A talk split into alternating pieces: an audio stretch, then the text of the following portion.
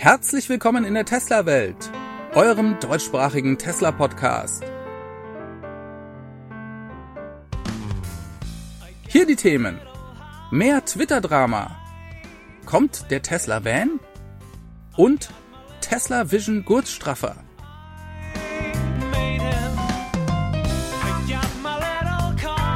Mein Name ist David und dies ist die Folge 235.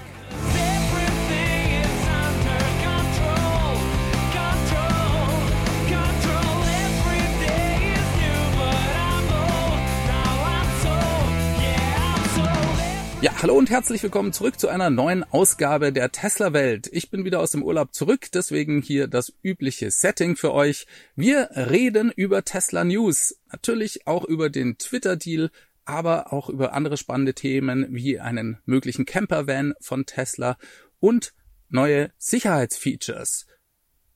Fangen wir trotzdem gleich mit Twitter an, um das einfach mal aus dem Weg zu schaffen.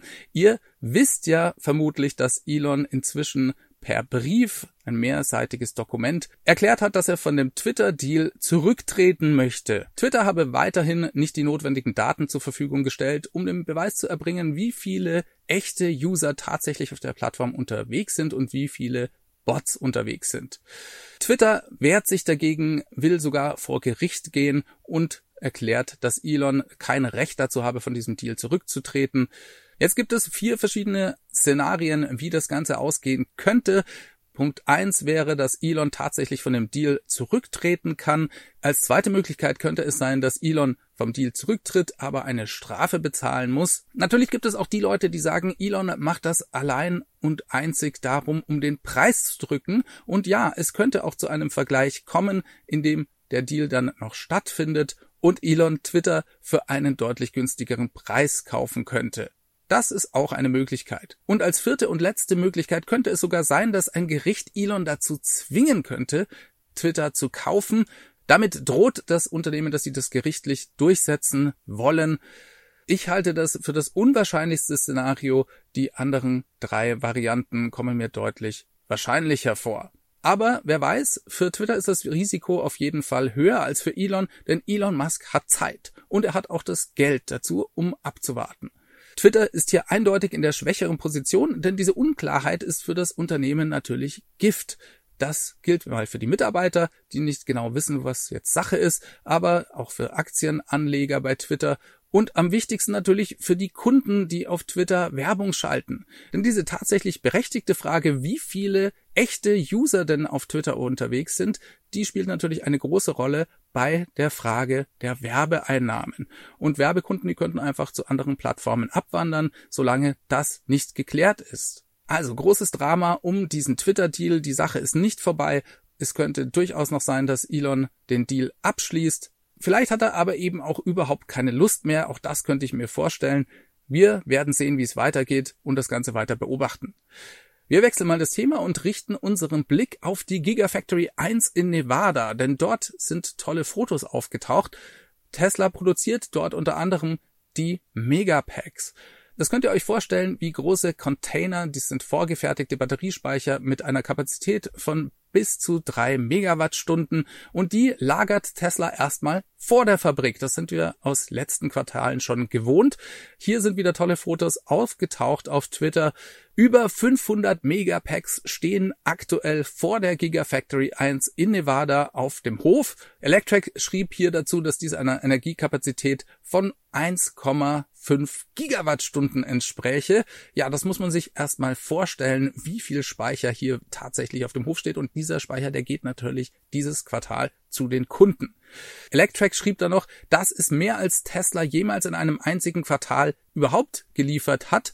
Und zum Vergleich, eins der größten Batteriespeicherprojekte von Tesla ist ein Projekt in Kalifornien mit dem Energieunternehmen PG&E. Das ist im Moment der Spitzenreiter Teslas Energiespeicherprojekte und hier vor der Gigafactory in Nevada steht doppelt so viel Kapazität auf dem Hof. Das ist schon beeindruckend und schön zu sehen, dass die Energiespeichersparte bei Tesla weiter wächst.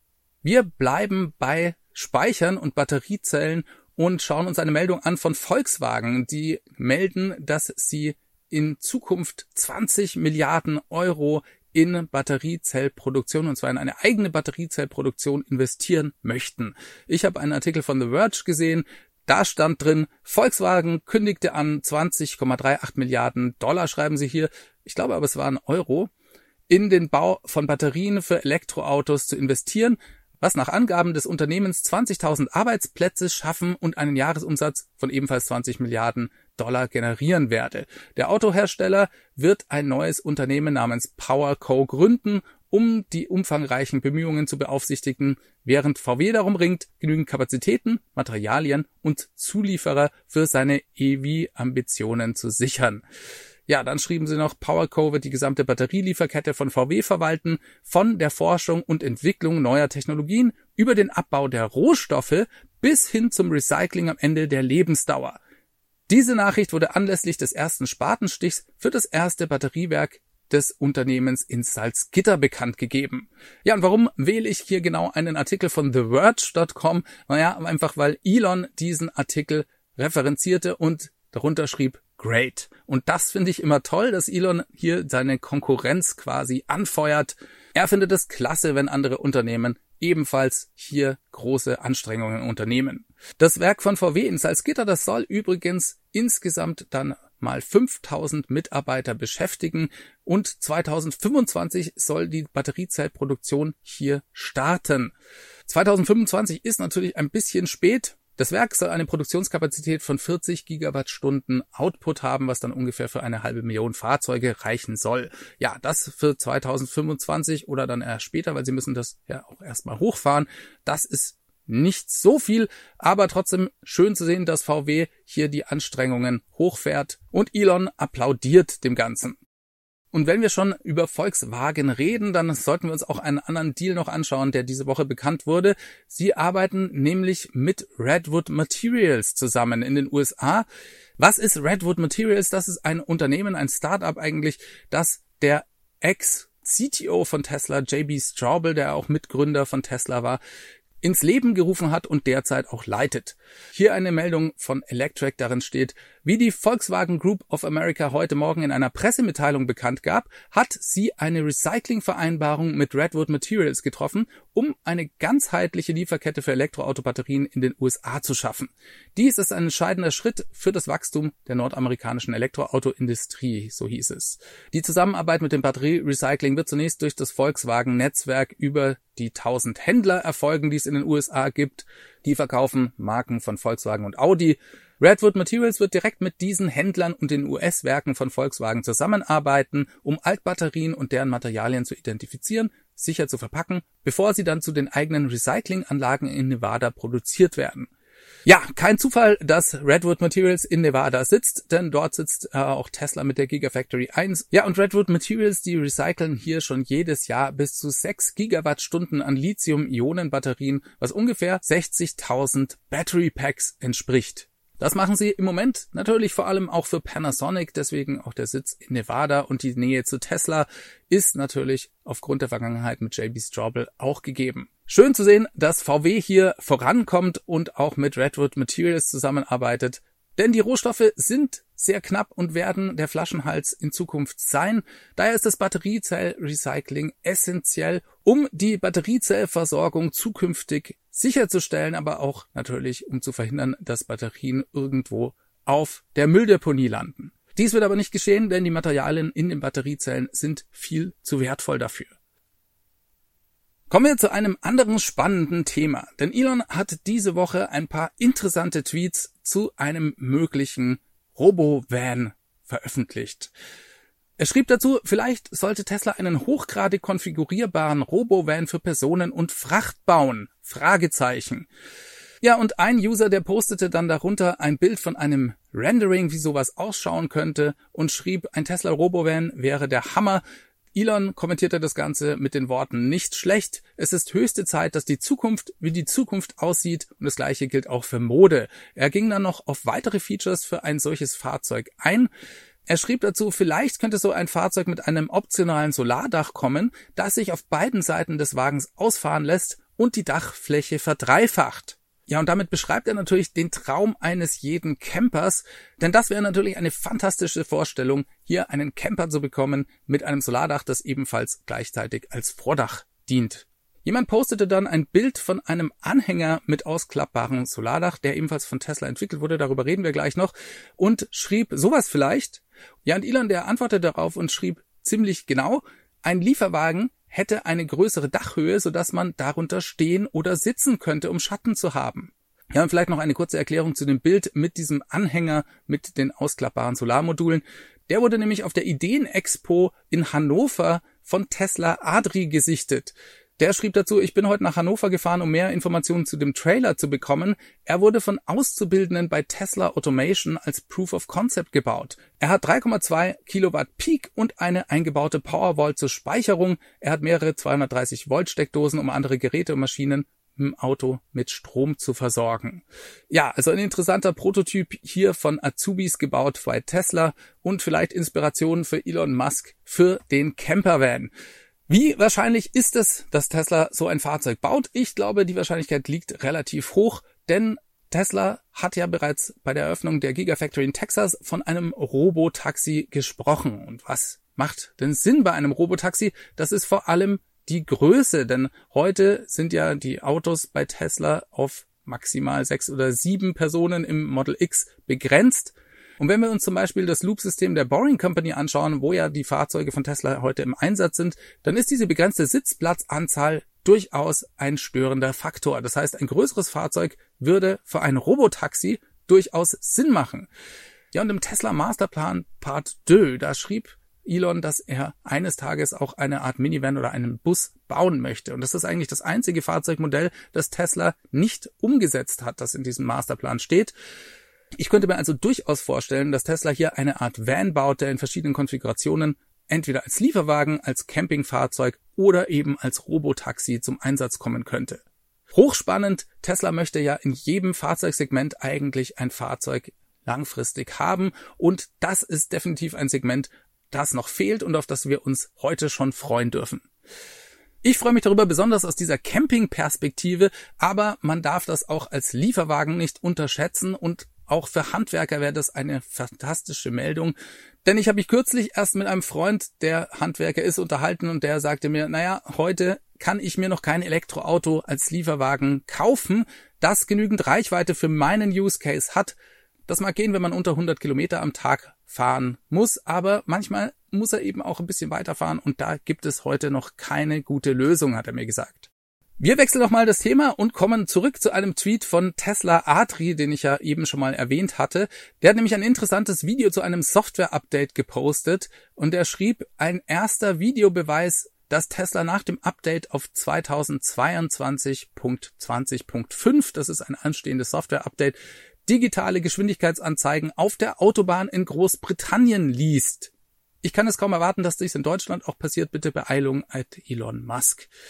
Ja, hier handelt es sich um ein aktuell anstehendes Software-Update von Tesla, das anscheinend in UK zumindest die Problematik mit der Geschwindigkeitserkennung lösen könnte.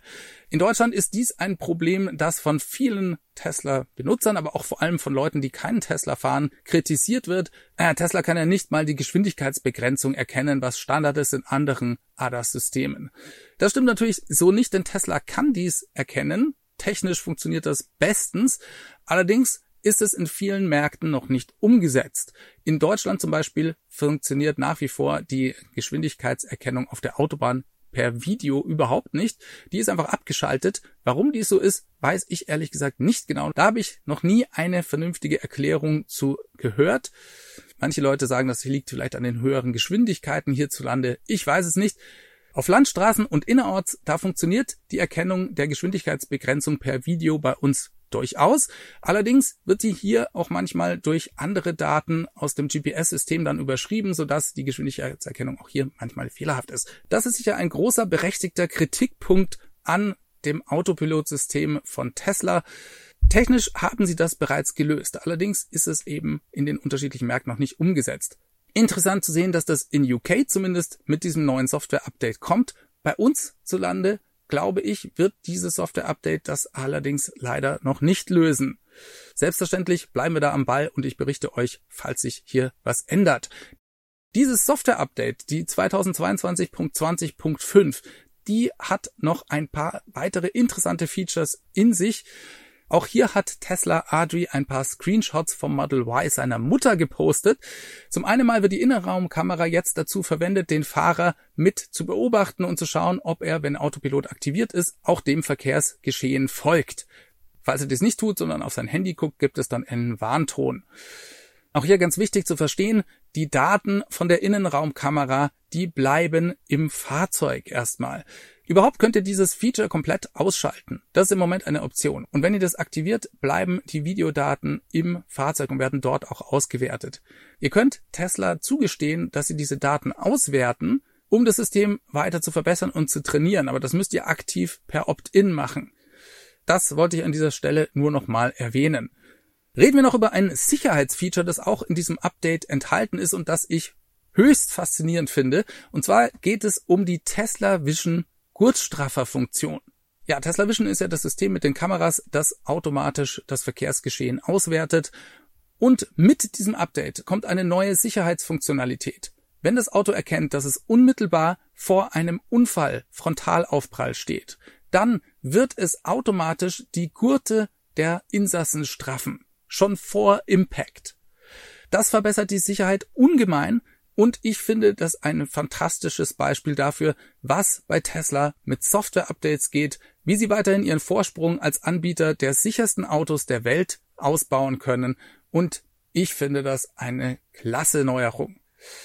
Das Auto bereitet sich also auf den Unfall vor, wenn es erkennt, dass dieser nicht mehr vermeidbar ist. Ein absolutes Spitzenfeature, wie ich finde. Ja, und dann noch ein tolles Convenience-Feature zum Schluss. Und zwar gibt es ab jetzt einen akustischen Hinweis, das ist auch eine Option, für eine grüne Ampel. Ihr wisst ja, auch wenn die Geschwindigkeitsbegrenzung auf der Autobahn in Deutschland noch nicht richtig erkannt wird, so erkennt das Fahrzeug natürlich die Verkehrszeichen und auch die Ampeln. Bisher konnte man das auf dem Bildschirm sehen und mitverfolgen und ich benutze das auch. Also ich schaue an der Ampel manchmal auf den Bildschirm, um zu schauen, ob die Ampel grün ist. Das liegt vor allem daran, dass in Deutschland ja die Ampeln so hoch hängen und man nicht wie in Frankreich zum Beispiel noch eine kleine Ampel neben hat. Das heißt, man muss dann immer so hoch gucken. Und ich finde das persönlich dann angenehmer auf den Screen zu schauen. Noch besser ist natürlich, wenn ich gar nicht mehr auf den Screen schauen muss, sondern einfach ein kleines Audiosignal erhalte, wenn die Ampel auf grün schaltet. Natürlich muss ich dann nach wie vor auf die Ampel gucken, um zu schauen, ob sie tatsächlich grün ist. Aber das macht es eben noch bequemer und ich finde auch das ein tolles Feature, das Tesla hier sich einfallen hat lassen. Ja, und noch zwei kurze Meldungen zum Schluss. Zum einen mal habe ich etwas bei einem Tweet von Alex aus München gesehen. Der schrieb, Tesla gewinnt den deutschen CCI Innovationspreis für die Smart Shift Funktion des Model S, die bei Einsteigen in das Auto erkennt, wohin man fahren möchte. Ja, ihr kennt das von den neuen Model S und X vielleicht. Wenn ihr ins Auto steigt, dann schaut das Fahrzeug erstmal durch die Kameras und wenn ihr zum Beispiel vor einer Wand steht, dann ist natürlich klar, dass ihr nicht vorwärts fahren könnt und dementsprechend legt das Auto dann automatisch den Rückwärtsgang für euch ein. Wenn beide Möglichkeiten vorwärts und rückwärts bestehen, dann könnt ihr das selber per Swipe über den Bildschirm einstellen.